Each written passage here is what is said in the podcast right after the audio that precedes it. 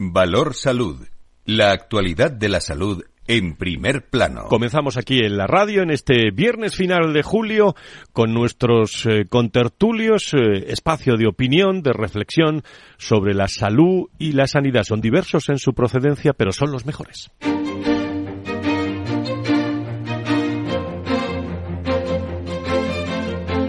Valor Salud es un espacio de actualidad de la salud con todos sus protagonistas, personas y empresas. Con Francisco García Cabello. Muy buenos días, bienvenidos eh, a todos ustedes a Valor Salud. En primer lugar, eh, gracias y gracias por estar con nosotros. Digo, el sector de la salud, de la sanidad en este espacio de, de, radio, que está finalizando la temporada. Vamos camino de la próxima temporada, eh, temporada novena. En, eh, en, Capital Radio. Comenzaremos eh, la primera semana de, de, septiembre, el primer viernes de septiembre con todos, eh, con todos ustedes, concretamente el 8 de, de septiembre.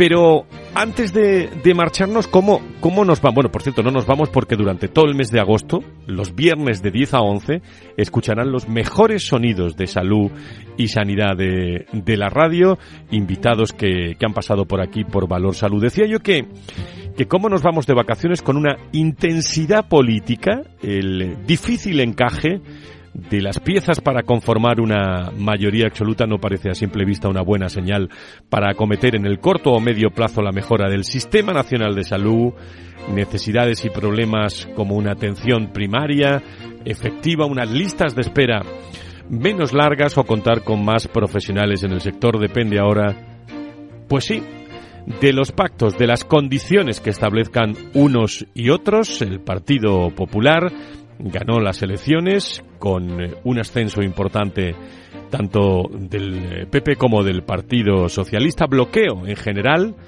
eh, para gobernar en nuestro país. Hay unos plazos, una hoja de ruta en estos momentos, pues, y durante esta semana todos los partidos están hablando para ver qué va, qué va a pasar. Va a ser un agosto muy interesante y un final de julio también muy interesante desde el punto de vista político, pero eh, todo esto eh, bueno, esperemos que a principios de septiembre eh, esos nubarrones empiecen a, a, clarificar porque todo es en el mejor de los casos que podamos tener alguna noticia a final de, de agosto porque si ninguno de los dos partidos más votados consigue el número de apoyos suficientes podríamos volver a, a, repetir, evidentemente, esto lo conocen todos ustedes, las, las elecciones que le interesa a uno, que le interesa a otro. Eh, Rajoy ha tomado un rumbo, eh, también Sánchez otro. En las últimas semanas hemos venido hablando sobre distintos escenarios y las demandas desde distintas organizaciones, en el caso concreto del mundo de la salud y la sanidad. La duda es que si estamos hablando de un mundo, el de la salud y la sanidad, muy eh, idealizado, eh, o con la ideología en primer plano, queremos conocer la valoración de nuestros expertos sobre esta situación, sobre todo qué nos podemos encontrar a partir de ahora en el ámbito sanitario y de la salud. Yo diría que estamos también bloqueados en el mundo de la salud y sanidad hasta una nueva toma de decisión, eh, aunque hay muchos aspectos de unos y de otros eh, que, al igual que cuando hablábamos en el periodo preelectoral, pues escuchábamos las opiniones, aquí desgranadas, por cierto, de, de, la sanidad y la salud de todos los partidos eh, políticos. Parece que el bloqueo político, en primer lugar, no debería de bloquear también eh, a los eh, listas de espera, a los pacientes, a nuestra salud y a nuestra sanidad. Una llamada de atención en ese, en ese caso, pero al estar la ideología y la sanidad y la política muy cercanos, evidentemente, va a afectar. Tengo algunas preguntas para nuestros contertulios en este último día, 28 de julio, en la que le estamos mostrando eh, la reflexión, la actualidad. Hablaremos sobre tecnología con la Clínica Remetería y les eh, hablaremos también de algunos mejores momentos que tuvimos durante todo el año hablando también con los eh, con los sindicatos, ¿se acuerdan de, de cuando eh, hubo todo el eh, iba a decir el follón sanitario en la Comunidad de Madrid con los sindicatos, con la, la, consejería, bueno, pues todo eso lo vamos a recordar también y si nos da tiempo también la, la charla la tienen en podcast, que tuvimos con el presidente de, de Sedisa, que estuvo que estuvo con nosotros hace unos días eh, también desgranando la actualidad de la salud y la sanidad. Vamos a empezar ya con todo el equipo de, de Valor Salud pendiente de todos ustedes. Adelante.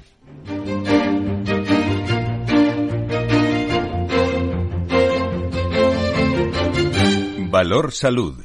La actualidad de la salud en primer plano. Y a esta hora de la mañana, comenzando esta charla, saludo, eh, creo que tenemos a Luis Mendicuti, al secretario de la patronal de la sanidad privada en España, con nosotros en directo. Don Luis, eh, muy buenos días, bienvenido. Buenos días, Fran, una vez más. Bueno, aprovechando los últimos minutos, ¿no? De este mes de julio a tope, ¿no?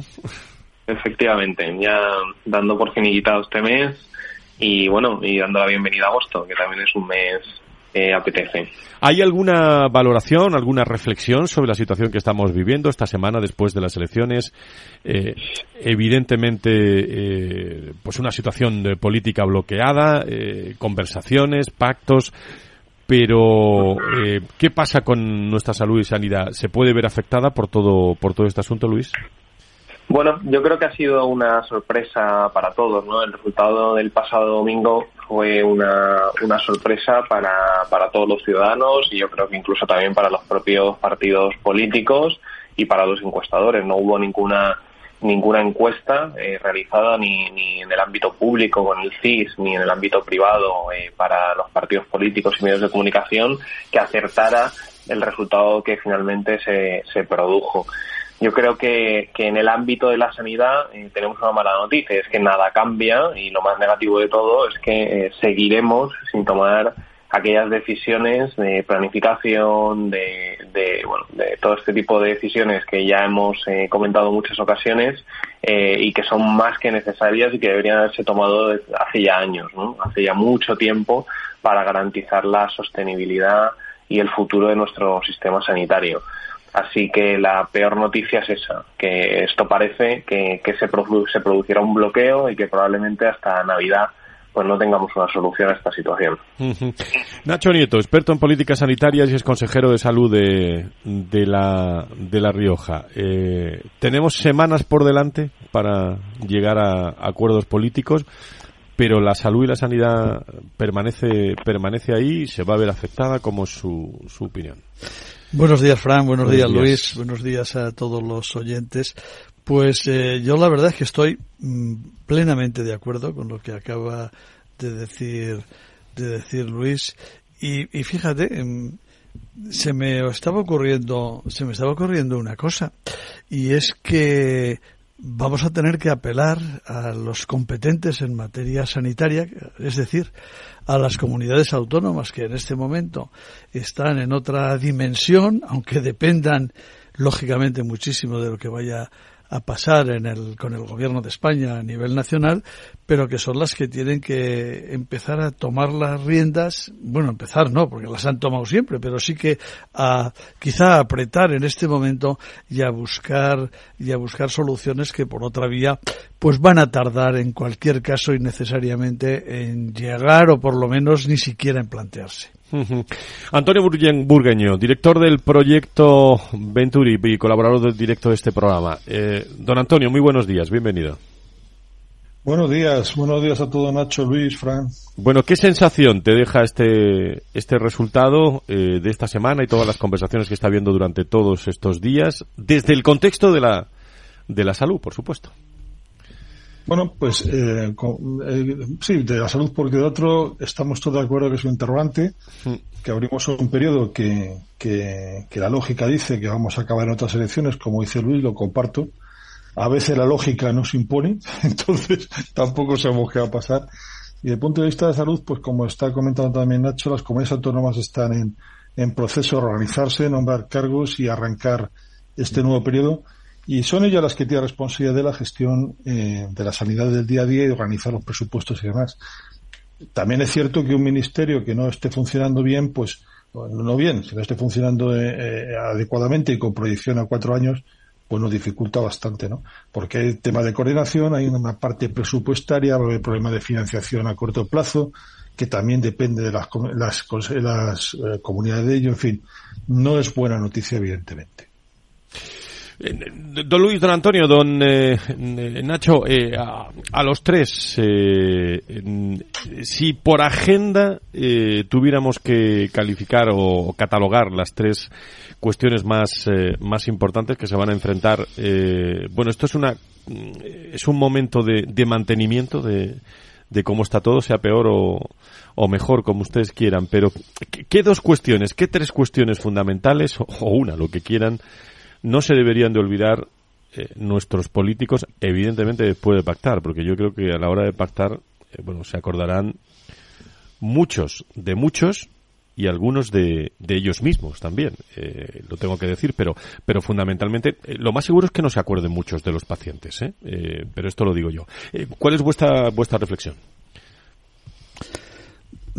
Vamos a ver, yo creo que de los pacientes, por lo menos los que hablamos de verdad de los temas de sanidad, los tenemos siempre presentes, aunque no los nombremos cada dos palabras, porque no tiene sentido. Sin los pacientes, sin las personas que han de ser atendidas, todo lo demás no tiene ninguna razón. Y fíjate, yo eh, confío en que por encima o al margen de los pactos, aunque pueda parecer una, una tontería, eh, los políticos cuando piensan en los temas de sanidad se acuerden de que hay algunas cuestiones esenciales que afectan directa y fundamentalmente a, las, a los pacientes hay muchas, pero yo creo que eh, hay dos que son tremendamente importantes porque, porque están en el día a día. En una creo que, Antonio, no me quitarás la razón. Una es preocuparse por cómo resolver o dar facilidades y no poner pegas para que se puedan resolver esas listas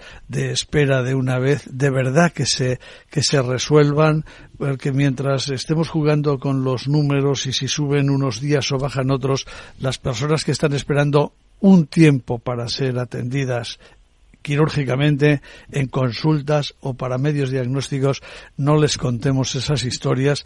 Y luego hay que afrontar inmediatamente una, una nueva forma de hacer sobre todo la atención primaria. Es fundamental para resolver los problemas que tiene el Sistema Nacional de Salud que afrontemos esa reforma, transformación, como se le quiera llamar, sin utilizar términos violentos, de la atención primaria que es absolutamente necesaria y exigible para la propia supervivencia del sistema. ¿Más opiniones, Antonio Luis? Sí, eh, a ver, eh, tiene, tiene razón. Eh, yo creo que hay temas y la lista de espera, que no por, por mencionarla tantas veces, es menos importante porque al final eh, es un tema fundamental. Un, un, cualquier sistema sanitario que no sea capaz de responder a las demandas a tiempo de, de, sus pacientes, pacientes, pues no se le puede llamar buen sistema, por muy bien que se intervenga el paciente después. Entonces, esa parte es buena, pero será bueno cuando le responda a tiempo. ¿no? Por lo tanto, creo que garantizar la respuesta a tiempo, y eso empieza por ordenar que no haya lista de espera o, que sean razonables, pues es fundamental, es un reto que además se, se debe hacer buscando la equidad entre territorios y ahí en ese, aunque esté interterritorial y se pueden acordar algunas cosas, eso Nacho nos puede contar muchas cosas, pero, pero evidentemente la coordinación del ministerio es un papel muy importante que yo creo que a veces no se lo cree ni el propio gobierno central la importancia de, de la coordinación del ministerio. ¿no? Eh, por cierto, Luis, eh, vuestro decálogo que presentasteis hace unas semanas me da que va a tener que esperar, ¿eh? Sigue, sigue vigente, ¿verdad? No sé si nos dará tiempo a hacer otro decálogo. Eso, iba a decir. No, no toques ni una coma que va a valer igual cuando sea. Luis. Yo creo, yo creo que coincidiendo con mis compañeros, con Nacho y con Antonio, yo creo que España tiene un problema fundamental y es un problema estructural de desequilibrio entre la oferta que somos capaces de ofrecer a los ciudadanos, oferta asistencial y demanda. Por una parte, la demanda, y esto lo sufren los pacientes, está aumentando considerablemente, lo que hace aumentar también las listas de espera, porque no somos capaces de asumir ese aumento de la, de la demanda asistencial. Y por otra parte, somos incapaces de ofrecer más oferta, ¿no? De los centros sanitarios son incapaces por muchos motivos, por insuficiencia o escasez de profesionales, por mecanismos laborales de contratación, eh, por dinámicas de trabajo y de gestión en los centros sanitarios. Los centros sanitarios son incapaces de ofrecer más asistencia sanitaria de la que ofrecen hoy en día. Entonces esa conjugación, ese equilibrio entre oferta y demanda es lo que, lo que el gobierno, el nuevo gobierno, y nosotros como país tenemos que, intentar solucionarlo lo antes posible. yo creo que efectivamente se, perdón, podemos podemos un poco resumirlo en hay un problema fundamental de, de, estructura y de estrategia en el sistema nacional de salud en el sistema y en todas las comunidades autónomas. El ministerio tiene que jugar un papel y las comunidades autónomas evidentemente el suyo y no ponerse trabas en medio pero de lo que estamos hablando al final es de una asistencia sanitaria de calidad y seguridad para el paciente. O sea, menos tiempos de espera, mejor atención, más rápida, con más medios diagnósticos, es calidad y seguridad para los pacientes. Y eso es lo que no podemos perder de vista y lo que se pierde.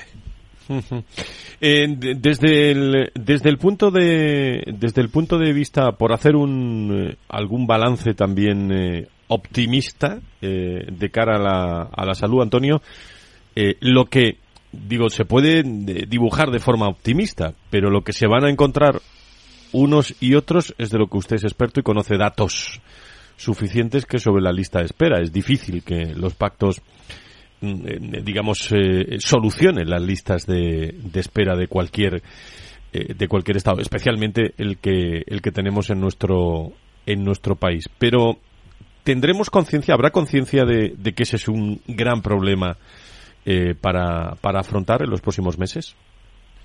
muy buena pregunta, porque la lista espera es la parte visible que se constata eh, oficialmente de gente está esperando por causa atribuible a la administración, que hay muchos más que no son atribuibles, pero siguen estando enfermos. No, opera, no se les puede operar transitoriamente, han desechado una, un hospital alternativo, pero sigue esperando. Y otros que el sistema no conoce porque están en proceso de empezar a decir eh, de, tengo una molestia, un, un, síndrome, un síntoma, a que, a que le he diagnosticado y le pongo una espera eh, de consulta o le pongo una espera de diagnóstico, o sea, perdón, de diagnóstico para consulta o de intervención, ¿no? O en otra lista, ¿no?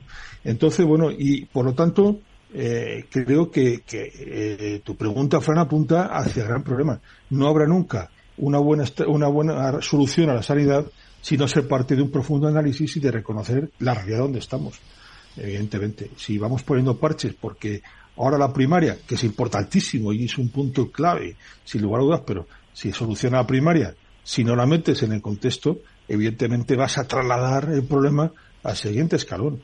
Y bueno, pues eso, eh, o la siguiente parte del proceso. Entonces aquí o tienes una visión de conjunto, una visión de un análisis realista de lo que puede pasar y con predicciones, o jamás lo vas a sufrir nunca se solucionará. Don Luis, le, le, voy a despedir que tiene una reunión a, a las eh, a las diez y media de, a las diez y media de este viernes. Eh, tan solo, eh, bueno, mm, hay que descansar, pero dura agenda sobre salud y sanidad la que le espera también a ASPE a la vuelta de vacaciones, ¿no? Así es, trataremos de descansar unas semanas y este verano, así que y lo mismo deseo deseo a todos no obstante, estaremos vigilantes a ver cómo se desarrolla eh, cómo se desarrolla esta situación política, porque porque yo creo que tendremos noticias en las próximas semanas. Muy bien, Luis, Mendicuti. deja, pero, Luis, deja el decálogo a mano, ¿eh? Que va a ser Vamos a ver qué, qué, partes del decálogo. Bueno, hay una que es la de recursos humanos que, que realmente tiene vigencia en cualquier, en cualquier momento. Luis Mendicuti, secretario general de la Patronal de la Sanidad Privada en España. Gracias, buenos días, felices vacaciones. Buenos días, felices vacaciones. Muy buenos días. Eh, tengo a Fernando Mugarza, director de desarrollo de, del IDIS, eh, brevemente antes de las diez y media, por lo menos eh, desearle unas estupendas vacaciones y, y un balance sobre la situación que estamos viviendo. Don Fernando, encantado de saludarle. Muy buenos días, doctor. Pues eh, querido Frank, queridos compañeros, queridos oyentes, un placer como siempre ya en este eh, frontispicio de las vacaciones. Efectivamente, en este 28 de, julio, eh, camino ya todos pensando en, en, las vacaciones.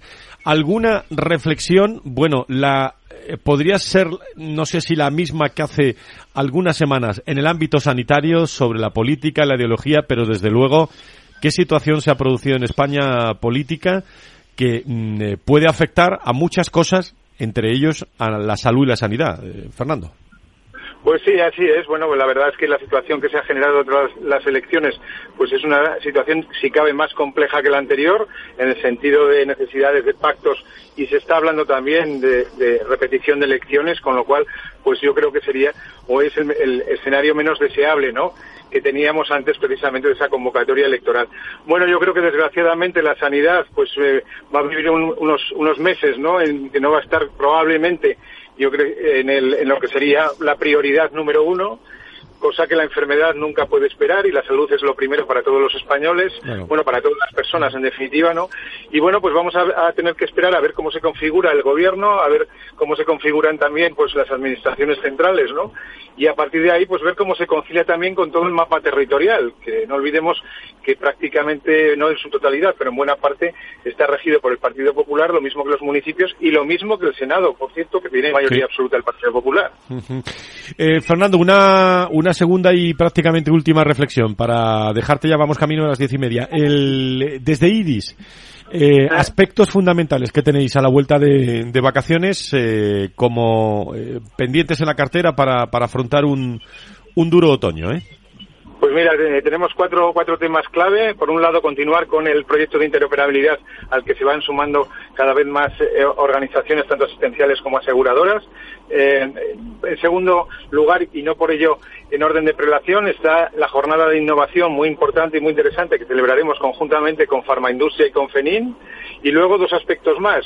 En, en noviembre tendremos la convocatoria de la, del reconocimiento Quality Healthcare de calidad asistencial al que se han presentado también hospitales tanto públicos como privados, y hay más de 159 hospitales eh, reconocidos precisamente bajo esta QH, y luego la presentación de resultados sanitarios y salud que haremos con un informe también en el mes de noviembre. O sea que, como ves, pues eh, una vuelta al cole, una vuelta después de vacaciones bastante intensa.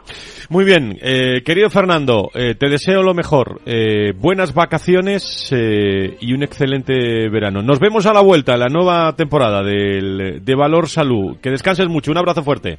Lo mismo, Fran, lo mismo, queridos amigos y oyentes. Buenas vacaciones y nos vemos a la vuelta.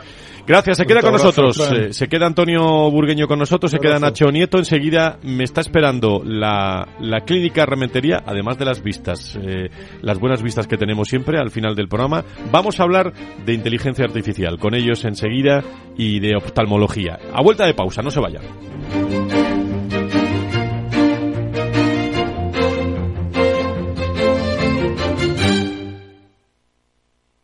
En Renta 4 Banco tenemos un plan que suena así de bien. En 2025 queremos acercar la inversión al 7% de la población activa. Si esto te ha sonado bien, entra en renta4banco.com y descubre el resto de objetivos de nuestro plan de sostenibilidad. Un compromiso continuo con la sociedad y el medio ambiente. Renta 4 Banco. Más rentable, más sostenible.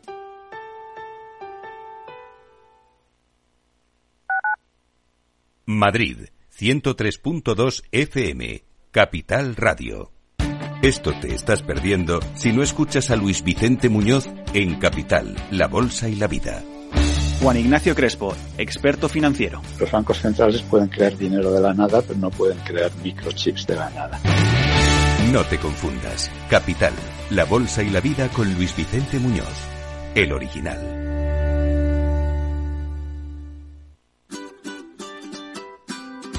Mesa y Descanso es el programa donde Mar Romero te acerca cada fin de semana los mejores productos, te invita a disfrutar de los buenos vinos de cada denominación de origen y a conocer restaurantes y lugares de ocio con un encanto especial.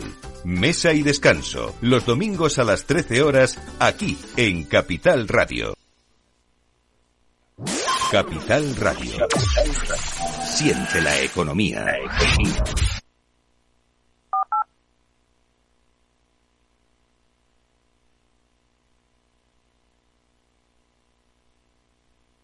Thank you.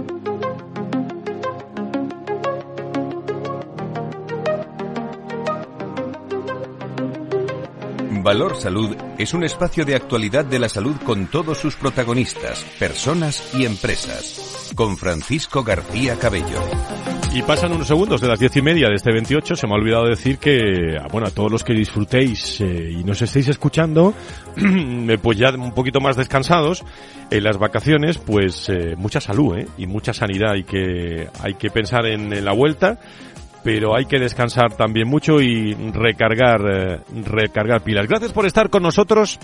Vamos a hablar a esta hora de de ver mejor. Luego, luego nos acercaremos a las vistas del fin de semana, como hacemos siempre con eh, Rementería, pero he querido que esté con nosotros eh, a esta hora de la mañana Rocío Puerta, que es la directora de comunicación y marketing de la Clínica Rementería. Rocío, ¿cómo estás? Muy buenos días, bienvenida. Estoy muy bien, muchas gracias. Muchísimas gracias. La Clínica Rementería, eh, saben ustedes que es una institución oftalmológica madrileña que ofrece las soluciones más avanzadas para la salud visual de forma personalizada e integral y ha incorporado estos días a modo de prueba el equipo iLive. Luego, luego lo explicamos. Se trata de un sistema robotizado dotado de inteligencia artificial que se diferencia del resto de los equipos de diagnóstico por realizar eh, luego entramos en detalles, 100 mediciones oculares en menos de 6 minutos y que proporciona a los oftalmólogos de forma rápida un completo análisis combinado con inteligencia artificial y esta tecnología pionera en España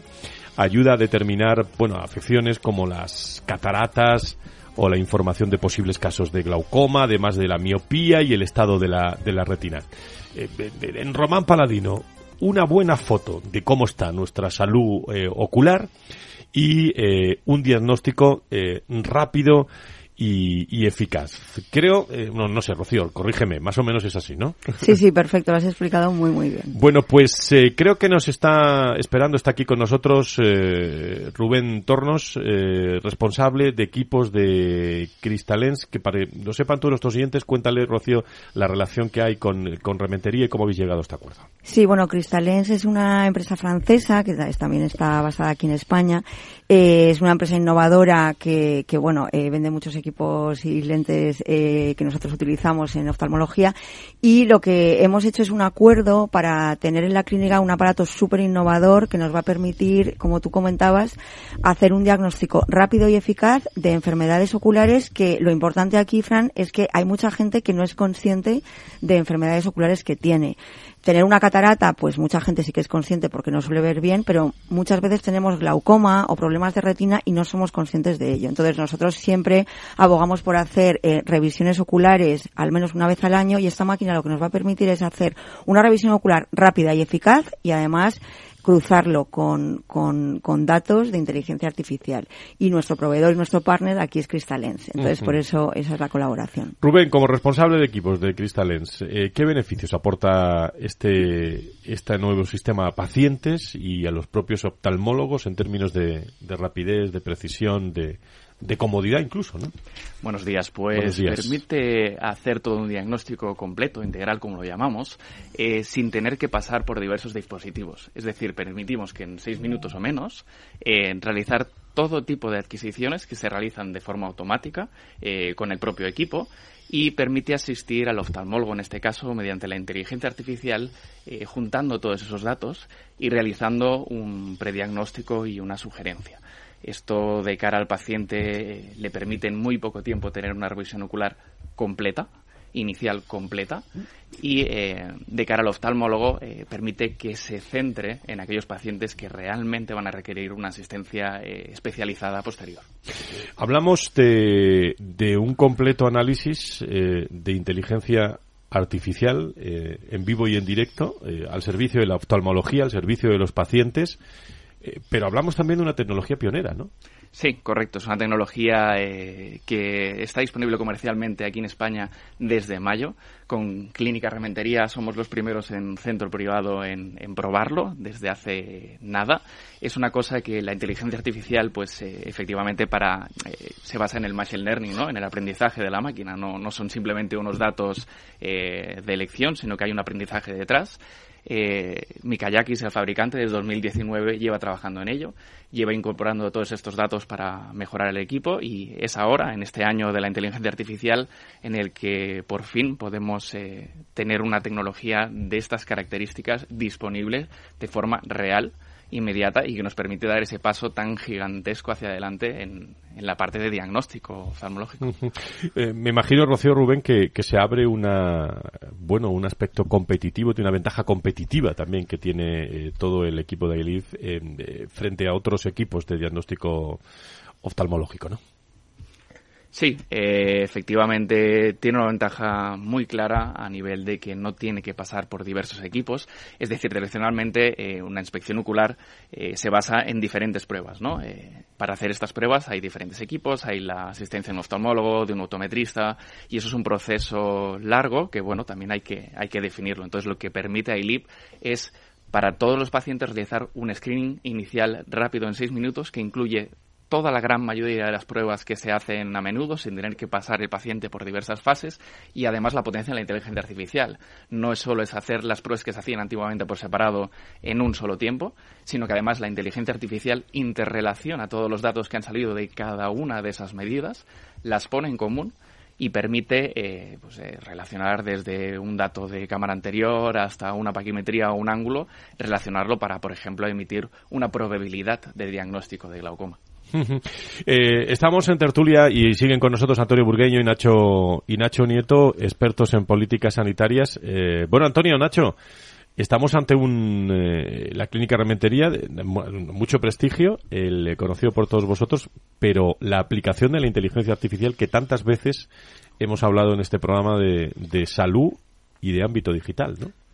Sin ninguna duda, sin ninguna duda. Es bueno es estar, eh, no digo ya en la punta de lanza que lo es, pero es estar al día, es eh, utilizar la tecnología y las herramientas que se ponen en manos de los profesionales para hacer una mejor eh, asistencia, en este caso oftalmológica. Pero a mí lo que, seguro estaba hablando y ha utilizado Rubén el término screening, vamos, estamos en puertas de poder hacer en determinadas condiciones casi un screening a la población, una medicina preventiva eh, oftalmológica en muy poco tiempo, no sé el coste, eh, esa es otra cuestión, pero seguro que cada vez va a ser menor, como en todas estas cuestiones, y eh, lograr eh, un importante avance en la salud visual de todas las personas, ¿no? Esa es, cuando estaba diciendo todo, todo eso, que es, evidentemente son herramientas en manos de profesionales que les van a ayudar muchísimo, que es lo que hemos mantenido tantas veces, no van a tener que,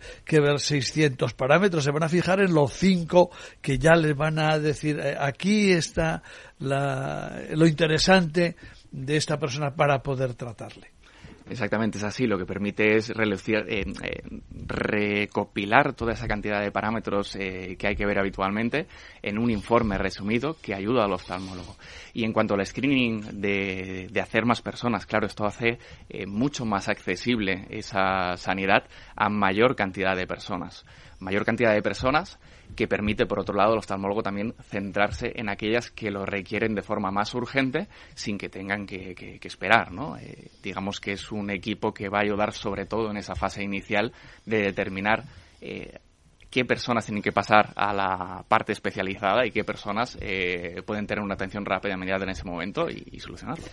está claro porque si, si al final le tienen que intervenir de una catarata, no lo va a hacer la máquina, la va a hacer el oftalmólogo. Desde luego. Bueno, esto es importante. O sea, lo que, lo que comentabas es que el screening lo que va a permitir es ofrecer a la población el poder hacer campañas de salud visual de una manera eficaz. Eh, mm, vuelvo a repetir que hay mucha gente que tiene afecciones como por ejemplo el glaucoma, que lo llamamos la, ceguera silenciosa, que es una afección visual que te va quitando campo de visión, sobre todo visión periférica, y al final eh, pues puedes llegar a tener cero visión, ¿no? Entonces, el detectarlo a tiempo es súper importante. Entonces, esto va a permitir ofrecer de una manera masiva eh, campañas de salud visual que detecten a una edad más temprana esa posible, ese posible glaucoma. Y lo mismo pasa con enfermedades de retina o de degeneración macular. O sea que es un, eh, la inteligencia eh, artificial va a permitir un beneficio muy grande para la población en general.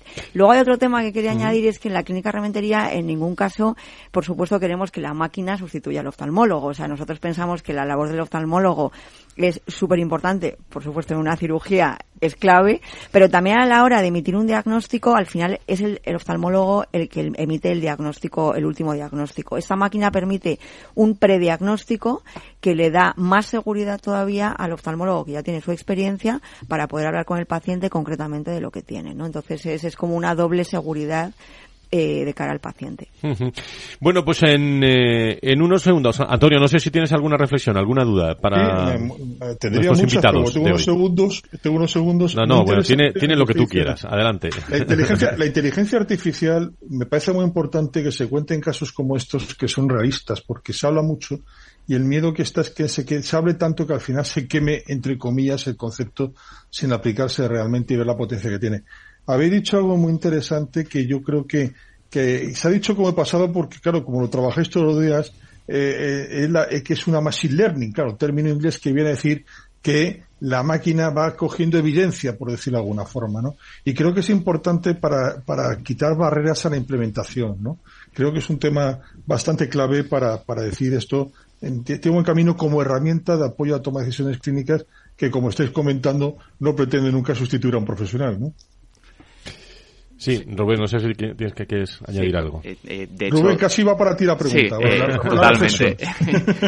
el profesional tiene que estar ahí. Al final estamos hablando de Machine Learning. Machine Learning, lo bueno que tiene es que es un aprendizaje máquina, pero está la palabra ahí, máquina, detrás.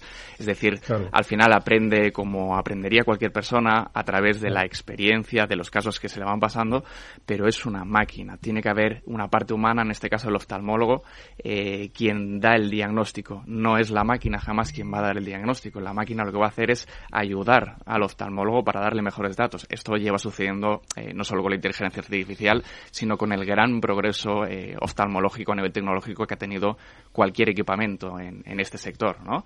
Eh, cada vez son mejores, cada vez dan más datos y cada vez ayudan más al oftalmólogo.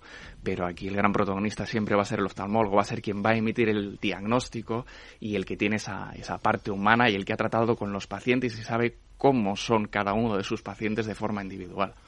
Eso es importantísimo. Muy bien, pues eh, Rubén, Rocío, yo creo que queda clarísimo. Eh, la inteligencia artificial eh, bueno, ha llegado de forma directa a la clínica Rementería eh, con, eh, con, este, con este sistema y los que somos miopes hace muchos años estamos muy interesados en todas estas cosas. ¿eh? Así que, que estamos muy, muy pendientes, al igual que seguramente muchísimos oyentes. Bueno, pues luego, al final del programa, como es habitual, iremos a las vistas del, del fin de semana y yo os puedo decir que tengáis unas vistas muy buenas de vacaciones, ¿eh? a los dos. Eh, y un abrazo a todos los hombres y mujeres de la Clínica Rementería. Muchísimas gracias por estar con nosotros. Igualmente. Buenos días. Valor Salud.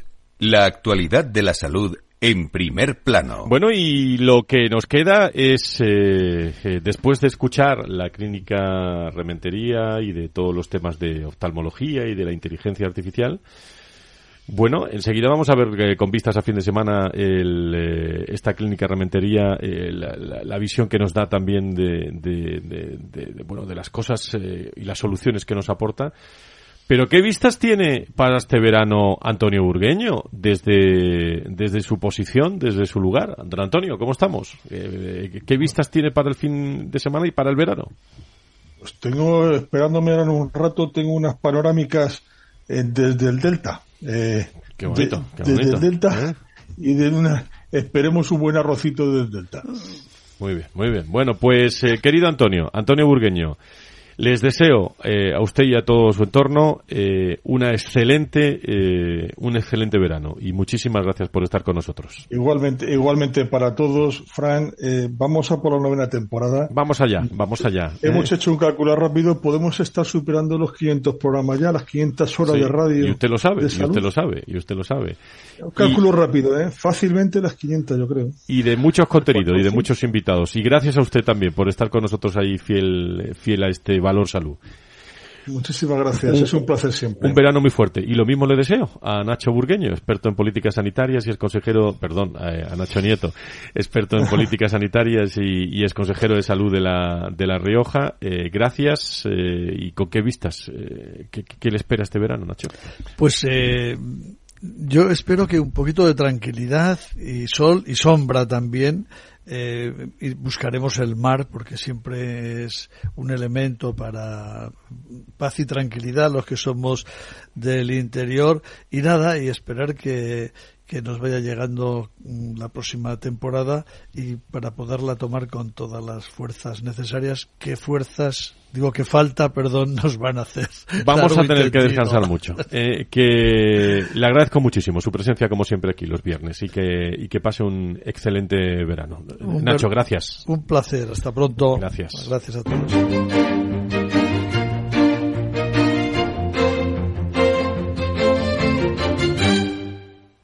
Bueno, y vamos a escuchar sonidos eh, interesantes de, de, toda esta temporada. Vamos eh, a hablar también de, o hablamos de, de universalidad, de, de, cohesión, hablamos de atención primaria. Eh, estuvo con nosotros Ángela Hernández, secretaria general de DAMIT, de la Asociación de Médicos y Titulados Superiores de, de Madrid, que nos contó también líneas maestras de lo pactado con la Administración. Y bueno, para, para hablar de, de este tema, de la, de la huelga de, de sanidad, que bueno, justamente el acuerdo se ha cerrado hace apenas muy pocas horas, tenemos a Ángela Hernández, secretaria general de AMIT. Muy buenos días, Ángela. Hola, buenos días, Laura. Gracias por contar con, conmigo. Bueno, el, el acuerdo lo, lo, habéis cerrado justamente hace unas pocas horas. Eh, ¿qué, nos, ¿Qué nos puedes decir? ¿Cuáles han sido esas sensaciones una vez finalizada también la reunión? Sí, fue, lo cerramos, a, pues creo que era alrededor de las nueve y media, una cosa así. Eh, la reunión fue larga, fue, fueron cinco horas y media. Y bueno, la sensación es que estamos moderadamente satisfechos. Eh, hemos nosotros hace ya tiempo que nuestras peticiones eran públicas y transparentes. Hemos hecho bastantes sesiones desde nuestro punto de vista en uh -huh. dichas peticiones. Y bueno, se nos ha hecho largo, no, no se puede decir otra cosa, se nos ha hecho muy largo y ha sido algo bastante mmm, doloroso tanto para los médicos de familia y los uh -huh. pediatras como para los pacientes y la población pero creemos que efectivamente coincidimos con las declaraciones de la presidenta en el sentido de que esto puede ser un paso en la buena dirección de evitar el deterioro que venía sufriendo y la pérdida y la sangría de profesionales que venía sufriendo la atención primaria madrileña desde hace más de una década.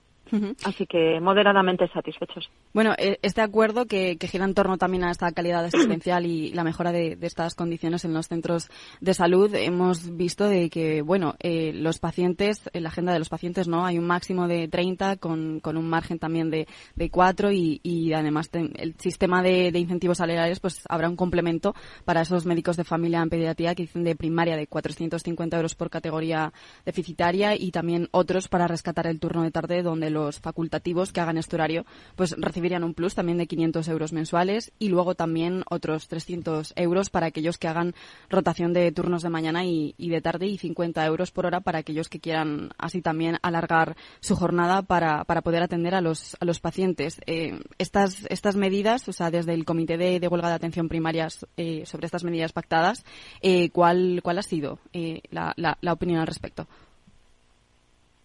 Bueno, lo más importante, sin lugar a dudas, es el tema de la limitación de las agendas, porque recordemos que los médicos de familia y los pediatras llevaban arrastrando una sobrecarga y un descontrol sobre su propia agenda que hacía que pudieran empezar pues con agendas de 40 pacientes, pero terminarlas con 50, 60 de una forma poco controlada y eso hacía que fueran abandonando el sistema. Recordemos uh -huh. que ha habido en los últimos tres años 261 pediatras de atención primaria menos en el sistema, que es una auténtica barbaridad.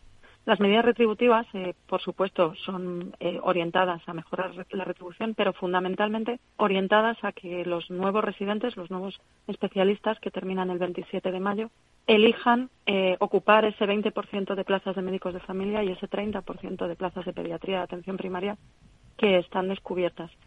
Queda mucho trabajo por delante. Eh, sería fundamental que se agilizara el paso por el Consejo de Gobierno para que todo esto eh, realmente se enfoque a fidelizar a esos nuevos residentes que, que terminan, que nos elijan, que quieran quedarse. Y habrá que estar muy vigilantes sobre el desarrollo tanto de la implantación de las agendas como del resto del acuerdo. Por eso hablamos de que estamos moderadamente satisfechos. En una negociación no puede haber sensación de vencedores ni vencidos. Eso creo que esta semana se ha logrado Y bueno, el cumplimiento es fundamental porque si no eh, se produce este cumplimiento, si hubiera, por desgracia, arrastramos incumplimientos previos que, que nos hacen estar un poco un poco con la sospecha o con, con suspicacia, si no hubiera un cumplimiento, creemos que sería muy difícil lograr remontar la atención primaria en la Comunidad de Madrid. Y la atención primaria es la base del sistema del sistema madrileño de salud, no solo del público, sino también incluso del privado. Y Ángela, para, para poder cubrir ¿no? esas, esas plazas para los nuevos residentes, ese 20%, eh, ¿qué medida, por ejemplo, se podría también adoptar para, para tenerlo en cuenta también? Ha habido reuniones con los residentes que, en las que ellos no salieron excesivamente satisfechos. Las medidas, habría sido muy bueno que este acuerdo, bienvenido cuando haya llegado, pero habría sido muy bueno que se hubiera implantado hace dos o tres meses para dar, eh, digamos, eh, seguridad a los residentes que terminan. ellos han vivido un conflicto que no sé cómo les va a orientar de, cara a confiar eh, en elegir el ser más para, para ejercer. Esperemos que sí, que entre todos seamos capaces de restañar relaciones y de iniciar un nuevo camino de diálogo y que realmente eso haga que, nos elijan. Hay una cosa más que interfiere en que esos residentes se queden y es que eh, es la incorporación de las oposiciones eh, que llevan, se examinaron en noviembre de 2019 y todavía no se han incorporado. Y eso hace que las plazas que se vayan a ofertar, pues que haya una cierta inseguridad a ese respecto. Pero creemos que con estos, con este plan de choque y si se les explica bien, si se les escucha y si y si digamos que las plazas van ligadas a una continuidad de tres años en la misma consulta, creemos que la oportunidad es muy, muy buena y mejorable. No deberíamos perder esta oportunidad y lo que pasa es que quedan por delante unas semanas de intenso trabajo porque, porque estamos ya a mediados de marzo y queda muy poco tiempo. Y ante bueno estas semanas también de, trabajo intenso que, que, os llegan, ¿os hubiera gustado abordar o añadir eh, algo más para, para los profesionales de la salud? ¿Algo que se quede en el tintero? Bueno, se ha quedado en el tintero dos cosas, eh, fundamentalmente. Una, una solución, un estímulo a los centros de muy difícil cobertura, porque esos centros, centros, me refiero a centros en los que, por ejemplo, en el turno de tarde, pues de, de 15 médicos faltan 8 médicos de familia. Nos habría gustado que hubiera algo enfocado de forma temporal a esos centros y también nos habría gustado algo que teóricamente estaba afianzado, que bueno, a mí me enfadó bastante ayer que, que se quedase por el camino, y es que nosotros nunca hemos puesto en duda si se quiere ofertar el turno de tarde en atención primaria, pero sí que ponemos en duda la existencia de plazas puras de tarde y plazas puras de mañana para los médicos de familia y los pediatras. Mm. Creemos que sería mucho más funcional que esas plazas fueran tendiendo a ser turnos mixtos. Eso no deja descubiertas las tardes, simplemente facilita que los profesionales las elijan. Y ayer hubo en esas cinco horas y media, pues eh, eso se quedó por el camino y creemos que es una oportunidad perdida, pero bueno, seguiremos insistiendo en ella como hemos venido insistiendo en la mesa sectorial a lo largo de, la, de, las, de los últimos años. Bueno, pues Ángela Hernández, secretaria general de AMITS, muchísimas gracias por atendernos y bueno, veremos cómo se sigue desarrollando este acuerdo.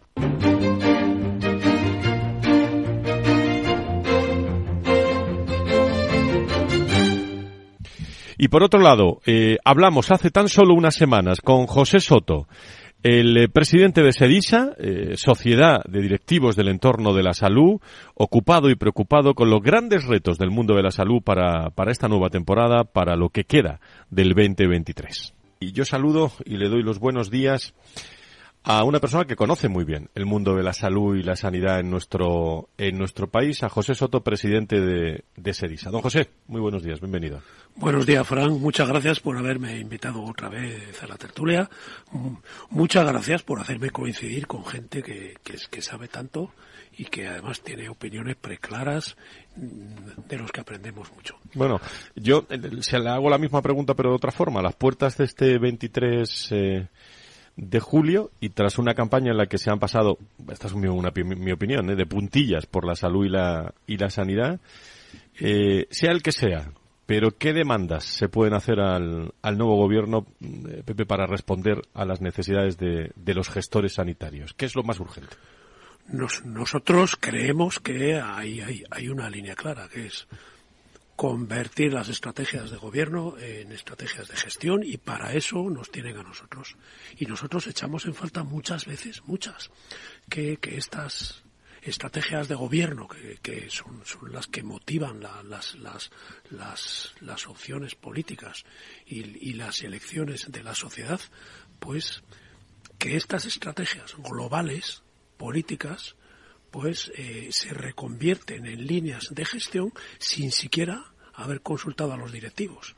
Nosotros creemos que es un error, porque los directivos españoles cada vez son más, somos más formados, más profesionales, aunque tenemos también esa batalla de la profesionalidad, más profesionales eh, y con, más experiencia. Y entonces es, un desperdicio, creemos nosotros, pues no hacernos participar también de esas de esas líneas estratégicas en que se reconvierten las líneas políticas. ¿Cómo podría mejorar la, la colaboración de, los directivos de la salud con las administraciones públicas, por ejemplo, a la hora de regular determinados temas. Eh, hablaba Luis Mendicuti y hablaba Aspel del, decálogo de los recursos humanos que, están siempre ahí en primer plano cuando hablamos de salud y sanidad, Pepe. Sí, a ver, eh, nosotros tenemos un lema que es la buena gestión también salva vidas.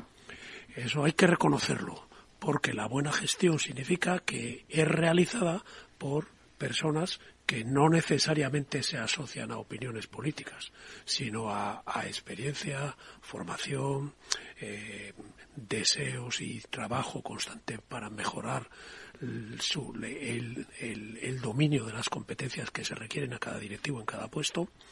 Eh, y eso, eso es urgente regularlo. Hemos estado trabajando toda esta legislatura que, que ahora ha terminado, hemos estado con el Ministerio y con la representación de las comunidades autónomas por, por, encargo del Congreso de los Diputados en unas líneas de mejora de la profesionalización directiva y llegamos al final cuatro años después y la verdad que no sentimos haber, haber convertido en ninguna, en, en ninguna medida concreta los trabajos de elaboración de propuestas, de distribución, de discusión, de etcétera, no lo sentimos. A veces llegamos a pensar que lo único que se quiere es que los directivos seamos perritos fieles, diríamos, ¿no? Eh, si, se nos permite eso. Y nosotros ofrecemos lealtad, más que, que creemos que es más exigente que la simple fidelidad.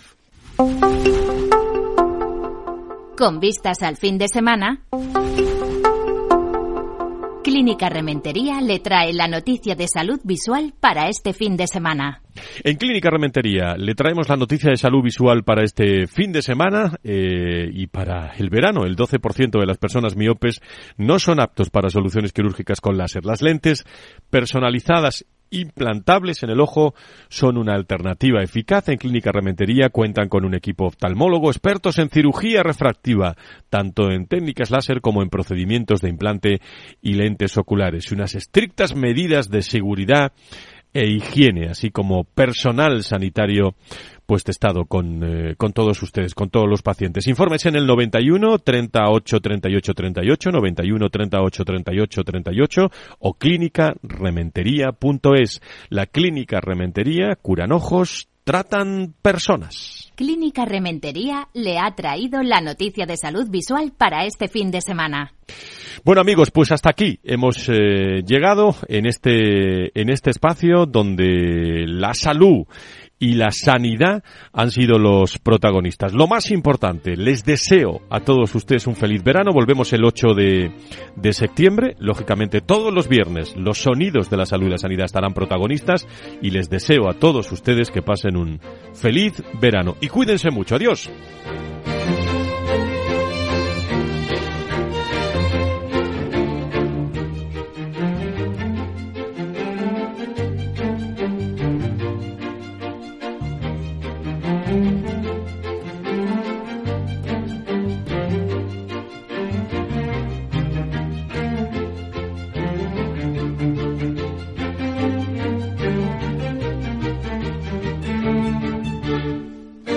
Valor Salud. La actualidad de la salud en primer plano todas las semanas con sus personas y empresas. En Capital Radio, con Francisco García Cabello.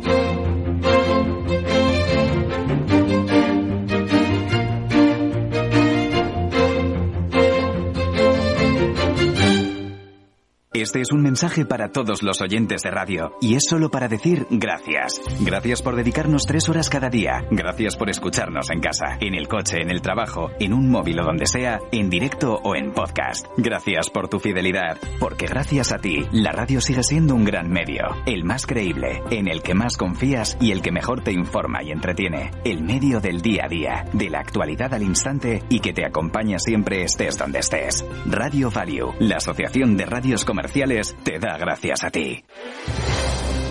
Si quieres entender mejor todo lo que rodea a nuestro sector alimentario, tienes una cita en La Trilla. Un gran equipo de especialistas te acercará a la actualidad económica y política desde el campo hasta la mesa. Conocerás sus principales innovaciones sin olvidar las producciones más tradicionales. Los sábados de 8 a 9 de la mañana con Juan Quintana, La Trilla de Capital Radio.